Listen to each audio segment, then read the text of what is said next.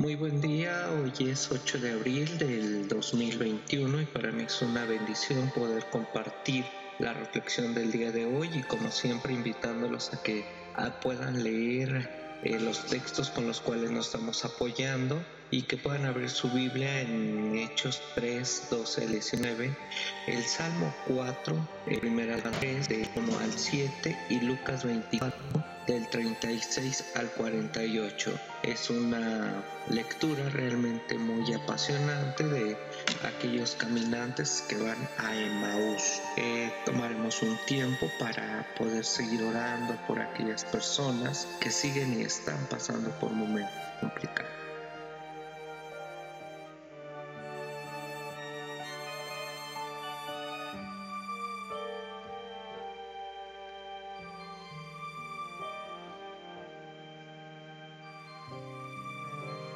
Parte de la experiencia humana de la propia vida es aceptar, es enfrentar la muerte como un hecho muy doloroso.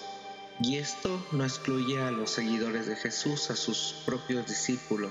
Su maestro, su rabí, había muerto y ellos tuvieron que enfrentar la misma muerte de aquel que había dicho que era la resurrección y la vida, de aquel maestro que les había compartido todas aquellas parábolas para luego eh, ellos enfrentar ese proceso, posteriormente entender la resurrección como esa parte importante de su propia vida. Fue angustiante realidad la muerte de Jesús, la cual todas y todos de una u otra manera fueron testigos y ellos tuvieron que ser convencidos de esa resurrección, como lo vimos con las mujeres y luego como lo vimos con Tomás.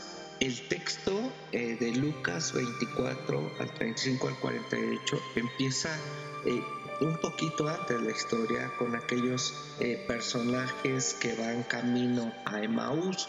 Ellos se encontraban en Jerusalén con su maestro y ellos honestamente salen a un lugar llamado Emaús, a un poblado que está aproximadamente a unos 12 kilómetros de Jerusalén y van en camino. Eh, pues el proyecto de Jesús había fracasado. Él les había prometido que iba a restaurar un reino, que iba a cambiar los corazones, las formas de pensar y esto no había sucedido. Em, al parecer son como dos personajes aquí, pero la verdad es como nos cuenta el texto, nos narra el texto como si fuera la mitad de todos aquellos que seguían a Jesús. O sea, estos se escapan, se escapan de, de ahora de una incredulidad, eh, pero Jesús les sale al, al encuentro, al camino. Eh, y él empieza a tener un diálogo con ellos, eh, los empieza a acompañar después parte el pan con ellos y este y ellos utilizan una frase ha resucitado el Señor y se ha aparecido a Simón. La aparición de Jesús a los discípulos en el camino hacia Emmaús es la escena característica que Lucas está narrando.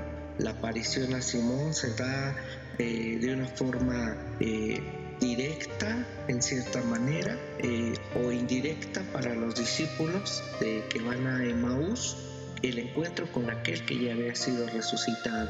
Es importante poder hablar de este contexto el cual ocurre porque la decepción de estos personajes que van caminando en Maús es una condición triste, eh, de desolación, Jerusalén recordando que era el lugar de paz, el lugar donde se prometía la, eh, la instauración, pero que ahora hay muerte, que ahora hay eh, un conflicto ahí y se van a un lugar que Emmaus, que quieren decir un lugar de descanso o un lugar donde hay aguas termales. La verdad es que hay una experiencia eh, de estos discípulos buscando una alternativa de vida, quieren salir de esa situación precaria en la que se encuentran, pero el camino es complicado.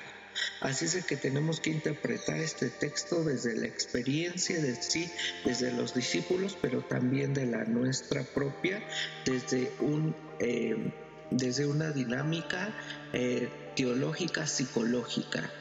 Los temas que se tendrán en cuenta, eh, aquí lo voy a intentar hacer de una manera general, ya después o en otros momentos lo abordaremos, desde el relato de esa pasión de aquel que, que se adelanta, que, que deja aquí en esta tierra a estos que habían puesto su mirada y su confianza en Él, eh, lo que pasó en su muerte, el testimonio de mujeres eh, que habían visto a los ángeles.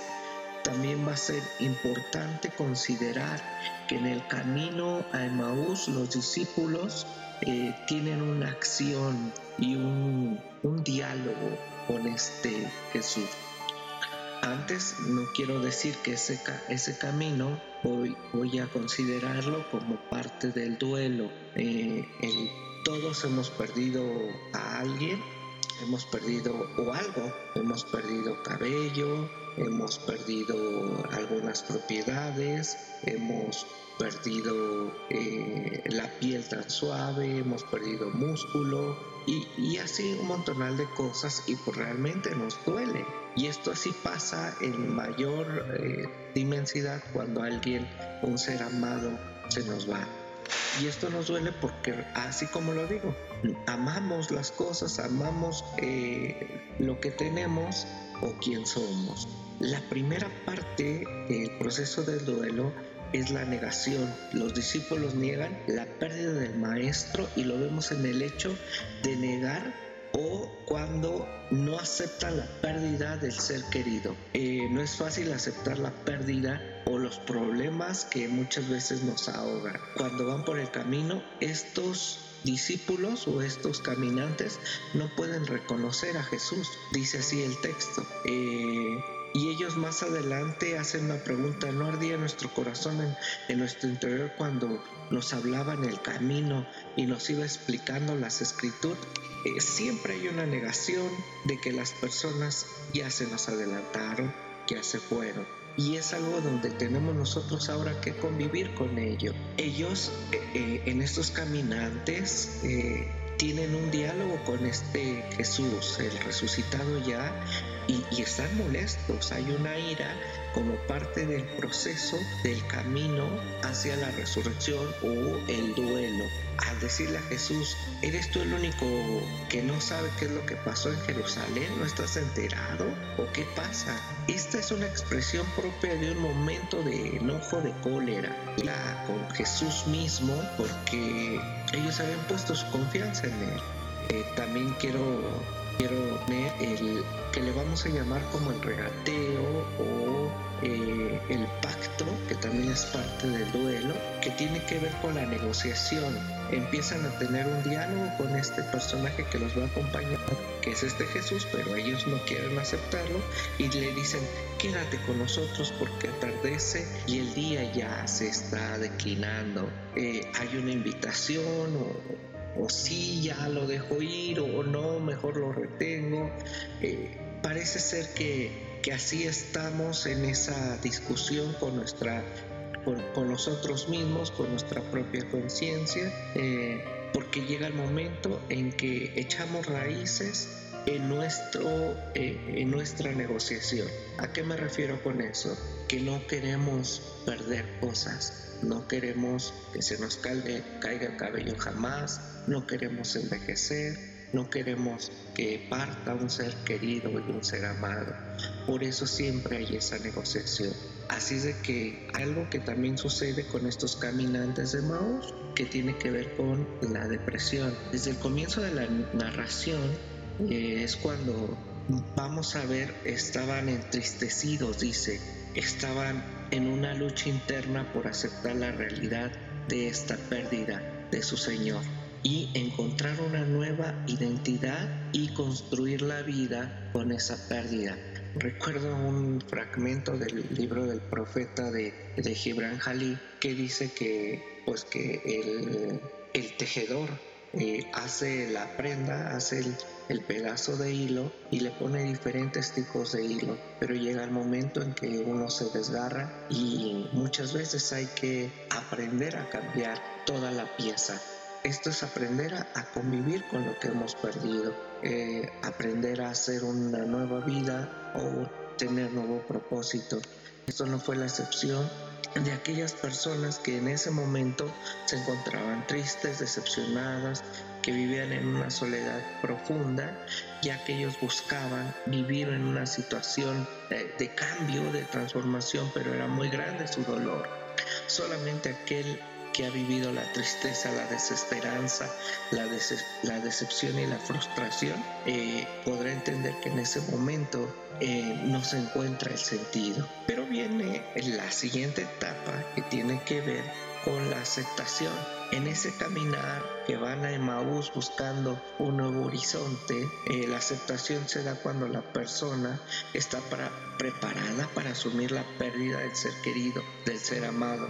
Y ahora nos hemos dado cuenta en esta pandemia que cualquiera de nosotros, sin excepción, no tenemos asegurado que vamos a durar muchos años. Y entonces tenemos que reconocer también que somos personas finitas y que nosotros tenemos esta vida y que podemos trabajarlo en nuestras obras. Esto es dándole un sentido y un proyecto de vida cuando nosotros aceptamos el dolor que empieza a transformarse en aceptación o en reconocimiento como estos, eh, estos caminantes que dice el texto que se les abrieron los ojos y lo reconocieron. Y ellos dicen, es verdad, el Señor Jesús, el Señor ha resucitado. Jesús sabe perfectamente en qué momento acompañar y en qué momento se tiene que marchar.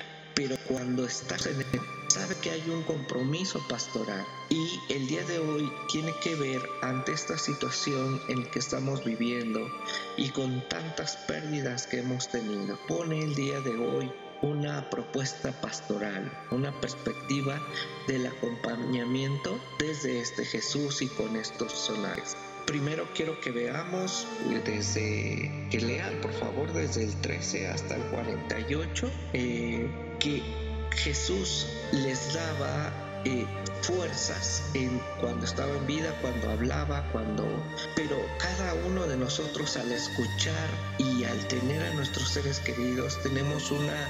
Eh, una expectativa de ellos y cada uno cuando los miramos, cuando los escuchamos, empezamos a tener nuestro propio imaginario de lo que nosotros quisiéramos obtener con ellos. Así es de que ellos también vivían en ese, en ese plano, en ese terreno de estar especulando o tener una expectativa de Jesús. Y así en todos los discípulos y a nosotros nos pasa. Pero también quiero decirles que el intentar cubrir las expectativas de otro nos hace en cierta manera eh, esclavos del otro. Pero bueno, eso yo espero que lo hablemos más adelante. Jesús, la invitación de este Jesús al estar caminando con los caminantes de Maús y al aparecerse a las mujeres y al aparecerse a sus discípulos, tiene una mirada acogida que nace desde el corazón, una mirada profunda desde lo interior de su propio ser de Jesús. ¿Por qué esto? Porque Jesús sabe la práctica del acompañamiento es observar los movimientos sin prejuicios y ser cuidadosos. Es ir con alguien, hacer compañía, estar presente, tomar parte y participar en el sentimiento del otro. Esto es dolerse también, no solamente de la pérdida de ese ser amado, sino dolerse del dolor de esa persona que se está acompañando. Quisiera decirlo que la propuesta de Jesús es el acompañamiento como un argumento de arte o artístico, creativo, de compartir lo aprendido eh, de la acción o de lo cotidiano. Esto es que todos hemos pasado por momentos difíciles y es momento de ser sensibles ante la otra persona. Jesús descubre quiénes eran y ellos a su vez en esa reciprocidad descubre que era su maestro. Así es de que el acompañamiento exige estar capacitados, estar dispuestos a formarse, a ser parte del otro, a hacerse el otro la otra, para poder trabajar en una visión de clarificar la mente, el corazón de la otra persona y del uno propio. Eh, quiero terminando con esta propuesta de Jesús, cómo es que Jesús los acompaña, pero eh, he hablado del camino del duelo, los acompaña desde la cuestión geográfica, primera instancia.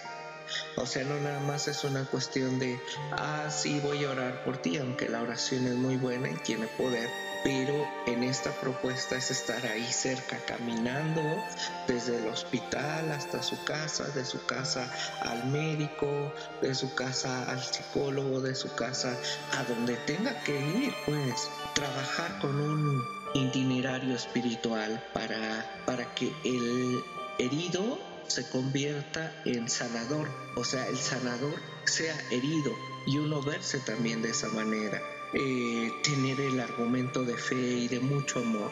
También intentar en ese proceso de acompañamiento de este Jesús eh, entenderse como frágil, como débil, pero fortalecido en la esperanza y, con, una, con una mirada tierna, con un acompañamiento desde la ternura. Y, y solamente quiero terminar con parte de este, de este texto cuando Jesús dice, ¿tienen aquí algo de comer? Esta parte de Jesús que no se lo invitando, se lo sigue inculcando, se lo sigue diciendo a la vida comunitaria. ¿Qué tenemos para compartir? La mesa sirve para esto. La mesa es un espacio terapéutico donde hay comida para todos, donde todos van a alcanzar, donde precisamente nos une el alimento y donde podemos compartir las experiencias, donde nadie nos va a señalar, donde nadie nos va a culpar, donde no va a haber ahí eh, quien nos esté recriminando por porque sí hicimos o porque no hicimos es expresar los sentimientos de una manera libre a través de la comida y ayudarnos a recobrar nuestra estabilidad emocional. Así es de que el día de hoy la invitación mente es poder inventar un camino de Maús como un proceso de duelo y encontrarnos siempre con ese peregrino que sale en el camino, este Jesús este Jesús que también sale al encuentro por cada una y por cada uno de nosotros. Así es de que la mejor clínica para el duelo es encontrarse con el resucitado, es amar y expresar con el que nos encontramos todo el cariño que le tenemos. Esto es para aquellos vivos, hacerlo todo en vida. Así de que poder invitar a que lo que diría el, el poeta Amado Nervo, todo en vida y vida no le vamos a quedar a deber nada. Vida, estamos en paz. Dios, amor, nos bendiga.